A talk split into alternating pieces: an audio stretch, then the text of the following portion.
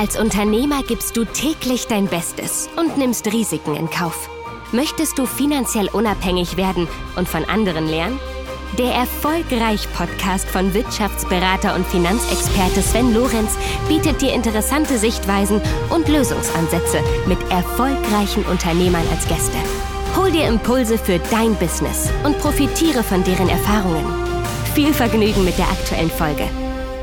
Herzlich willkommen zu einer neuen Folge hier im Erfolgreich Podcast. Mein Name ist Sven Lorenz und heute gibt es was, ja, zum Thema Finanzen. Wie sollte es anders sein als Unternehmerin oder Unternehmer für dich auf die Ohren? Und das Motto dieser heutigen Folge heißt Sparen statt investieren. Und was meine ich damit? Finanzielle Intelligenz beginnt in der Regel nicht erst mit der Entscheidung, irgendwann mal persönlich Vermögenswerte aufzubauen, sondern finanzielle Intelligenz setzt viel, viel früher an. Insbesondere wenn du Unternehmerin oder Unternehmer bist, ist es für dich ein absolutes Muss, das Thema finanzielle Intelligenz nicht nur zu entwickeln, sondern auch jeden Tag zu leben.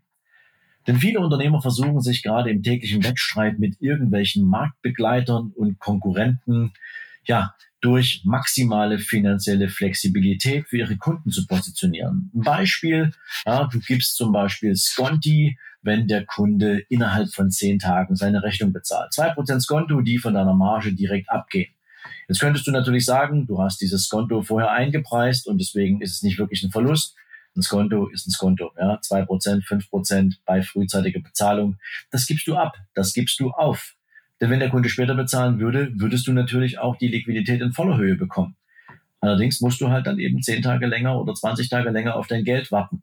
Das heißt, um Liquiditätssicherung zu betreiben, nutzen Unternehmerinnen und Unternehmer oftmals zum Beispiel dieses Thema von Skonto. Ein weiterer Punkt ist natürlich das Thema Discount-Angebote. Ich muss ganz ehrlich sagen, ich bin ein absoluter Gegner von Discount. Dazu hast du wahrscheinlich schon mal eine Folge von mir gehört, denn Discount macht das Geschäft kaputt. Egal, ob du von Beginn an mit Discount-Konditionen in den Markt gehst, dann versuchst du einfach nur über eine möglichst preiswerte Angebotspalette deinen Wettbewerbern, die schon längst im Markt etabliert sind, Marktanteile abzunehmen, musst aber ein Vielfaches an Kunden akquirieren, damit sich nachher bei der geringeren Marge unter der Annahme, dass die Produktions- oder Dienstleistungskosten grundsätzlich gleich verteilt sind, akquirieren. Und das ist natürlich ein Riesenaufwand. Ja, und je nachdem, was du so für einen Produktlebenszyklus hast oder für einen Dienstleistungslebenszyklus hast, ist das schon auch eine Riesenhausaufgabe, viel, viel mehr Kunden reinholen zu müssen, um dasselbe Geld zu verdienen wie dein Wettbewerb. Darüber hinaus ist es natürlich unglaublich schwer, wenn du als Unternehmen Discountpreise anbietest, nachher den Turnaround zu schaffen, um normale Marktpreise zu verlangen oder vielleicht sogar mehr Geld zu verlangen als dein Wettbewerb. Hier spielt es also eine eminente Rolle, von Anfang an zu überlegen, wie willst du denn in deinem Markt auftreten? Ich gebe dir mal ein Beispiel. Ich hatte oder haben immer noch ja ähm, einen Mandanten, den ich seit 2020 betreue. Er ist im Dienstleistungsgeschäft unterwegs in einem Themenfeld, wo jeder Mensch in Deutschland Bedarf dazu hat. Und als wir angefangen haben, miteinander zu arbeiten, dann hatte er einen Beratungsschatz äh, für sein Unternehmen von 150 Euro die Stunde. Er hat allerdings eine Qualität geschaffen in seinem Unternehmen durch seine Berater, die so unglaublich anders ist und besser ist als das, was sein gesamter Wettbewerb an den Tag legt, dass ich ihm gesagt habe, ganz ehrlich, also mit 150 Euro für die Stunde verkaufst du dich unter Wert. Denn du arbeitest nicht mit Hilfsarbeitern, du arbeitest nicht mit irgendwelchen, ja, ich sag's mal, ähm, Hilfskräften im Sinne von ähm, der Hauptakteur in deinem Unternehmen verteilt Aufgaben, die eigentlich auf seinen Tisch gehören.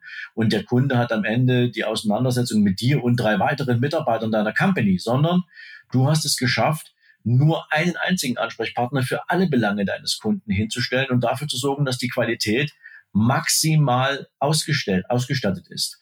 Und dafür darfst du mehr Geld verlangen. Ja? Nimm 250 Euro die Stunde. Er hat einen Tag später in seinem Unternehmen angerufen. Also diese, dieses Gespräch hatten wir im Rahmen unserer Mastermind-Runde in Dubai. Und der Unternehmer hat am nächsten Tag in seinem Unternehmen angerufen und hat den Stundensatz von, 250, äh, von 150 Euro auf 250 Euro hochgesetzt. Das Interessante war, dass seine Mitarbeiterinnen und Mitarbeiter nach seiner Rückkehr praktisch so, eine, so ein kleines Spalier gebildet haben mit einem Dankeschön, diese Entscheidung endlich getroffen zu haben, weil seine Mitarbeiterinnen und Mitarbeiter schon längst wussten, dass sie so viel mehr wert sind, als es der Unternehmer in diesem Moment selbst wahrhaben wollte. Und mittlerweile sind der Stundensätze für persönliche Beratung, die weit über den 250 Euro liegen. Aber es brauchte diesen Knackpunkt im Kopf, ähm, dass Durchschnittspreise bei, bei weitaus besserer Leistung nicht angemessen sind. Und deswegen natürlich auch an dieser Stelle nicht Discount oder nicht Durchschnitt, wenn du besser bist. Ja, nur damit du Marktanteile gewinnst, bringt dir das keinen Zentimeter mehr. Der Aufwand ist um ein Vielfaches höher. Und es gibt natürlich auch viele Unternehmer, die setzen darauf, Kosten einzusparen. Ja, denk mal an die Corona-Zeit, wie viele Menschen haben Kurzarbeit angemeldet oder wie viele Unternehmen haben Kurzarbeit angemeldet, wie viele Unternehmen haben sich direkt mal von Mitarbeitern verabschiedet und gesagt, weißt du, ähm, du kannst wiederkommen, wenn wir finanziell als Unternehmer wieder stabiler stehen. Also das Einsparen von Ressourcen, egal ob das Personal ist, ob das Technik ist oder was auch immer, führt nie wirklich zu einem positiven Ziel. Oder das Aufschieben von wichtigen Investitionen in die Zukunft nur weil man jetzt vielleicht nicht so ganz ermitteln kann, ob sich diese Investition in kürzester Zeit rechnet oder ob man durchaus vielleicht einen etwas längeren Zyklus für die Planung der Umsätze aus dieser Investition einplanen muss, ist auch keine gute Idee. Aber die Motivation dahinter ist sehr häufig, dass das Unternehmen natürlich immer wieder darüber nachdenkt, wir brauchen eine entsprechende Liquiditätsposition, die uns Sicherheit verschafft. Das geht oftmals sogar so weit, dass Unternehmerinnen und Unternehmer sich selbst als Inhaber des Unternehmens viel zu gering oder erst dann bezahlen, wenn es irgendwie auf dem Kontostand nach, danach aussieht, als könnte man das jetzt tun. Und das ist überhaupt nicht sinnvoll. Und deswegen meine Empfehlung an dieser Stelle. Wenn du in einem Markt bist, zum Beispiel, der stark wettbewerbsgeprägt ist und natürlich auch sonst, dann ist es deine Aufgabe, eine Customer Journey zu entwickeln, die von deinen Kunden als unvergleichbar anerkannt wird. Jedes Produkt, jede Dienstleistung, ja, und da habe ich so viele Beispiele von Mandanten, mit denen wir da in den letzten Jahren gearbeitet haben, kann entsprechend aufgewertet werden. Und zwar so aufgewertet werden, dass du damit für deine Kunden, Mandanten, Klienten, wie auch immer du sie bezeichnest, echte Standards setzen kann, die dein Wettbewerb nicht so einfach kopieren kann. Und das wiederum bringt dich raus aus dem Preiskampf. Es bringt dich raus aus der Situation, dass du sparst, statt zu investieren. Und es bringt dich vor allen Dingen in eine Position, aus der heraus du echtes Wachstum erzeugen kannst. Also wenn momentan dein unternehmerisches Mindset noch darauf ausgerichtet ist, möglichst viele Kosten zu sparen, dann wirst du dich mit deinem Unternehmen totsparen und du wirst dir Wachstum nicht erlauben.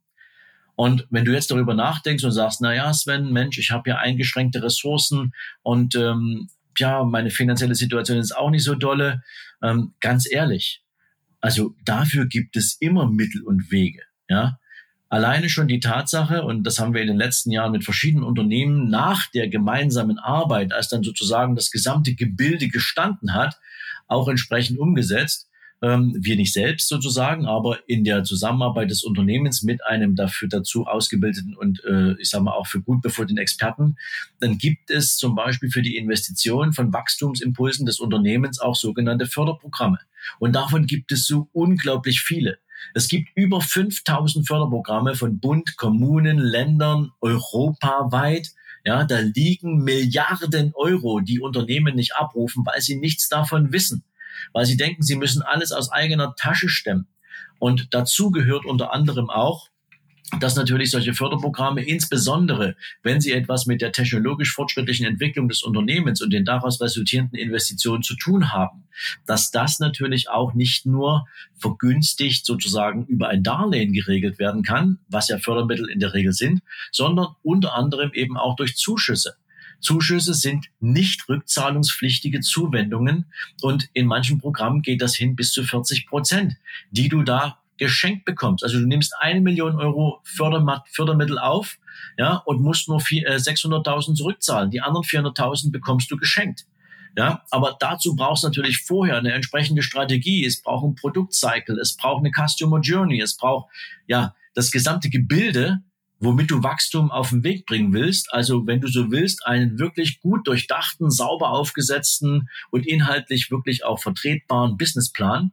Und dann kannst du auch mit Fördermitteln arbeiten. Dafür gibt es einschlägige Experten. Auch da haben wir den einen oder anderen in unserem Netzwerk. Aber nur, dass du mal ein Gefühl dafür bekommst, dass du nicht tot sparen musst. Ein weiterer Punkt an dieser Stelle ist, dass ganz, ganz viele Unternehmer natürlich das, den Gewinn des Unternehmens immer nur wieder ins eigene Unternehmen zurückinvestieren. Dazu gebe ich dir nächste Woche in meiner Folge mal ein paar Hinweise, warum das keine clevere Idee ist. Aber für heute soll es erstmal dabei stehen, denk darüber nach, dich nicht permanent mit dem Spargedanken in deinem Unternehmen auseinanderzusetzen, also wo kannst du noch mehr Kosten einsparen, sondern denke darüber nach, wie du deinem Unternehmen eine, eine Struktur gibst, dem Unternehmen eine Wachstumsstrategie gibst, die nicht die nicht ausgeflippt sein muss. Ne? Also das will ich an dieser Stelle betonen. Deine Wachstumsstrategie des Unternehmens, die muss nicht irgendwie Hanebüchen sein, dass du sie, dass du die dir selbst nicht glauben kannst, sondern Sie muss gut durchdacht sein, aber in jedem Unternehmen, ich gebe dir Brief und Siegel, in jedem Unternehmen, zumindest in jedem, mit dem wir bisher gearbeitet haben, gab es jede Menge dieser Wachstumsstellhebel und daraus haben wir dann entsprechende Strukturen und Strategien entwickelt und die Unternehmen sind damit auf die Straße gegangen und sind heute sehr erfolgreich. Das bloß mal so als Proof für dich, dass das auch branchenunabhängig funktioniert. Das funktioniert in Pharmazieunternehmen, das funktioniert bei Dachdeckern, das funktioniert bei bei Apotheken, das funktioniert bei Steuerberatern, das funktioniert im produzierenden Gewerbe, in der metallverarbeitenden Industrie, egal wo. Ja, und deswegen ist es vielleicht auch mal wichtig zu wissen, nicht sparen, sondern investieren. In dich, in dein Unternehmen, damit nachher am Ende des Tages auch genau die Wachstumsstory rauskommt, für die du dir vorher ein finanzielles Ziel gesetzt hast und für die du dir vorher auch eine unternehmerische Vision gegeben hast. So viel mal als Statement für heute. Wir hören uns am Donnerstag. Bis dahin wünsche ich dir eine gute Zeit und bis später. Ciao, ciao, dein Sven.